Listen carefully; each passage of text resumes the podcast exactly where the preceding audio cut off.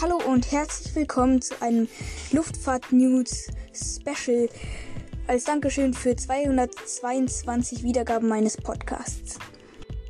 Heute gibt es 10 Funny Facts übers Fliegen. Ich hoffe, sie gefallen euch.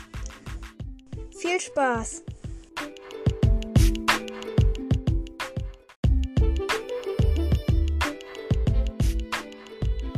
Geht am Anfang der Folge nochmal ein richtig dickes Dankeschön an alle raus, die meinen Podcast gehört haben. Denn ihr habt mir geholfen, dass mein Podcast jetzt, wie ich finde, schon recht erfolgreich ist.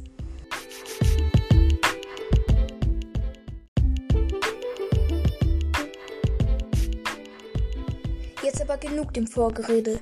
Nun zu den 10 Funny Facts übers Fliegen. Als erstes geht es um die Air Force One.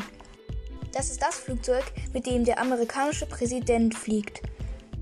Es enthält unzählige Sicherheitsvorkehrungen und ist beispielsweise auch mit einem Raketenabwehrsystem ausgestattet. Leider weiß niemand, was sonst noch so in diesem Flugzeug für Funktionen eingebaut sind, da dies streng geheim ist. Vom Innenraum weiß man allerdings einiges. Im Upper Deck der 747, das ist die Air Force One, Dort befindet sich die Kommandozentrale des Flugzeuges. Im Bug der Maschine befindet sich ein Doppelbett und jetzt kommt der Funny Fact: In diesem Flugzeug gibt es einen Operationssaal. Ein zugehöriger Arzt ist immer mit an Bord, sodass der Präsident in einem Notfall versorgt werden kann.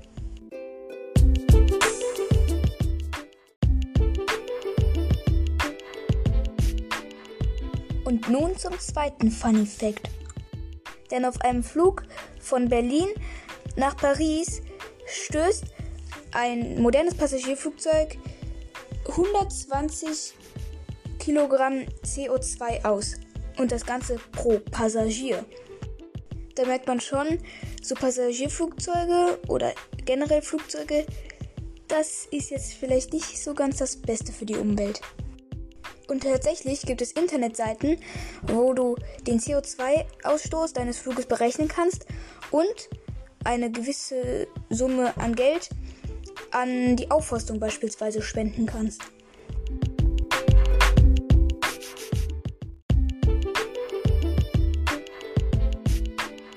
Und als drittes geht es jetzt mal in die Flugzeugkabine rein. Denn bei vielen Airlines gibt es in ihren Flugzeugen keine Reihe 13 und manchmal sogar keine Reihe 17.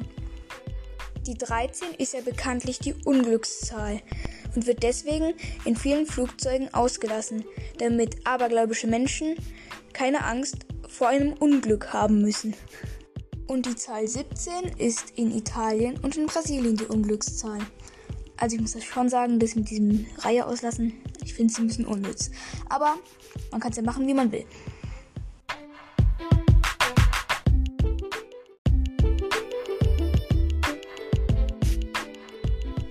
Und zu einem Funny Fact, bei dem man wirklich nicht glaubt, dass man ihn in einem Flugzeug findet. Und zwar eine Axt. Diese befindet sich in jedem größeren Verkehrsflugzeug im Cockpit.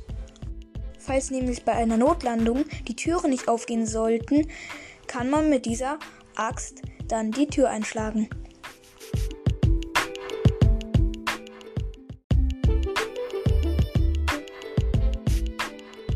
Und jetzt geht es zu einer Regel, die bei den meisten Airlines alle Piloten einhalten müssen.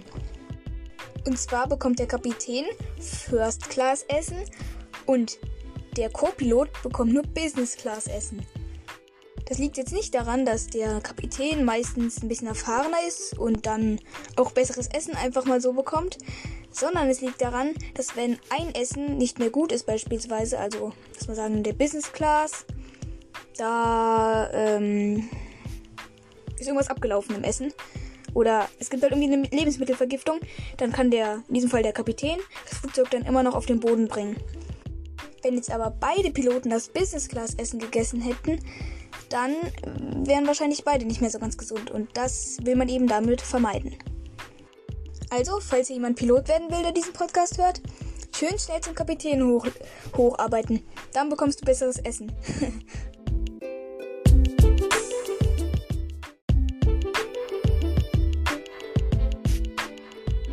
Jeder, der schon mal geflogen ist, hat das mal gesehen.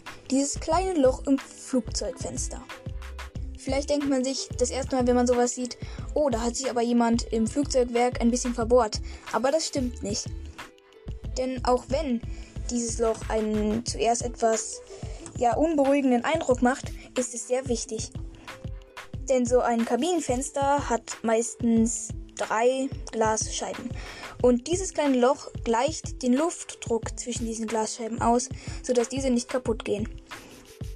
Also, an die, die noch nicht geflogen sind, nicht in Panik geraten, wenn da so ein kleines Loch in der Flugzeugscheibe ist.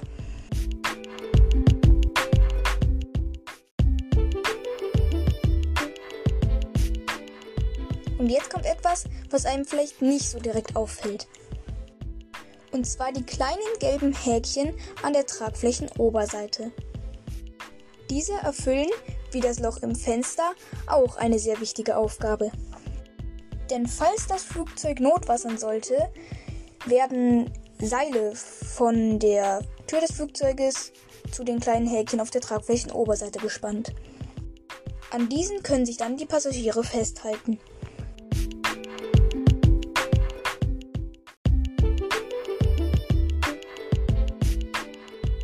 Die letzten beiden Sachen konnte man ja während dem ganz normalen Reiseflug immer sehen. Aber das, was jetzt kommt, sollte man während des ganz normalen Fluges lieber nicht sehen. Und wenn man es sieht, dann ist es eine ziemliche Notsituation. Und zwar die Sauerstoffmasken. Diese kennt bestimmt jeder schon aus dem Film oder so.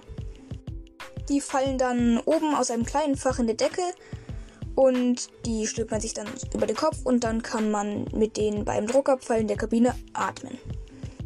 Aber du wusstest garantiert noch nicht, dass durch diese Schläuche, mit denen die Sauerstoffmasken mit der Kabine oder mit, dem, mit der Kabinendecke verbunden sind, dass die nicht aus Lufttanks befüllt werden, sondern aus einem chemischen Gemisch, welches wenn man es ja, vermischt, Sauerstoff bildet. Das macht man, weil Sauerstofftanks viel zu schwer wären.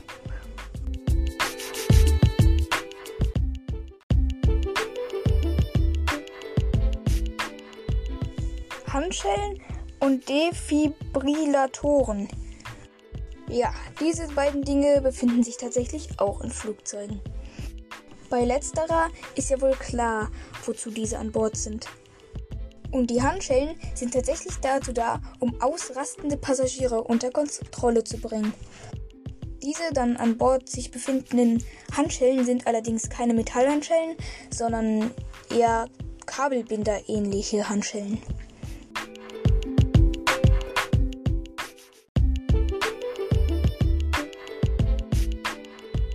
Jetzt kläre ich mal eine Frage, die sich bestimmt schon viele von euch gestellt haben. Warum gibt es an Bord von Flugzeugen keine Fallschirme? Wobei man doch eigentlich meinen könnte, dass wenn ein Flugzeug mal anfängt zu brennen beispielsweise, dass man dann als Passagier sich doch einfach so einen Fallschirm überspannen könnte und dann aus dem Flugzeug springen könnte. Da gibt es nur drei Probleme. Also erstens, so ein Ding ist ziemlich teuer. Zweitens, das wäre ziemlich schwer für jeden Passagier so eine so einen Fallschirm mitzuschleppen. Das hat auch ordentlich Gewicht. So ein Gleitschirm-Dingsbums. Und als drittes, das wohl stärkste Argument, es bringt dir halt einfach nichts. Wenn du in 12.000 Meter Höhe bist, dann rettet dich auch ein Fallschirm nicht mehr. Erstens, du hast keinen Fallschirmkurs. Zweitens, da oben ist die Lu Luft so dünn, da kannst du nicht atmen. Da erstickst du. Einfach. Außerdem hilft es ja auch keinem weiter, wenn dann das leere Flugzeug einfach irgendwo abstößt. Das kann eine Wüste sein, aber es kann auch genauso gut ein bewohntes Gebiet sein.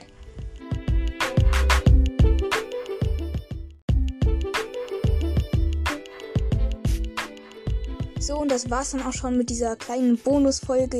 Ich hoffe, sie hat euch gefallen. Falls ihr Themen für meinen Podcast habt, also ich nehme an, das nächste Mal geht es weiter mit den Flugzeugtypen, aber ich muss mal gucken. Ja, ähm, falls ihr Themen für meinen Podcast habt, dann könnt ihr mir auch gerne schreiben unter timsluftfahrtnews at gmail.com. passend zur jetzigen Themenreihe könnt ihr mir auch gerne euer Lieblingsflugzeug mal schreiben. Dann geht's um das, dann das nächste Mal. Und dann würde ich sagen, bis zur nächsten Folge. Tschüss!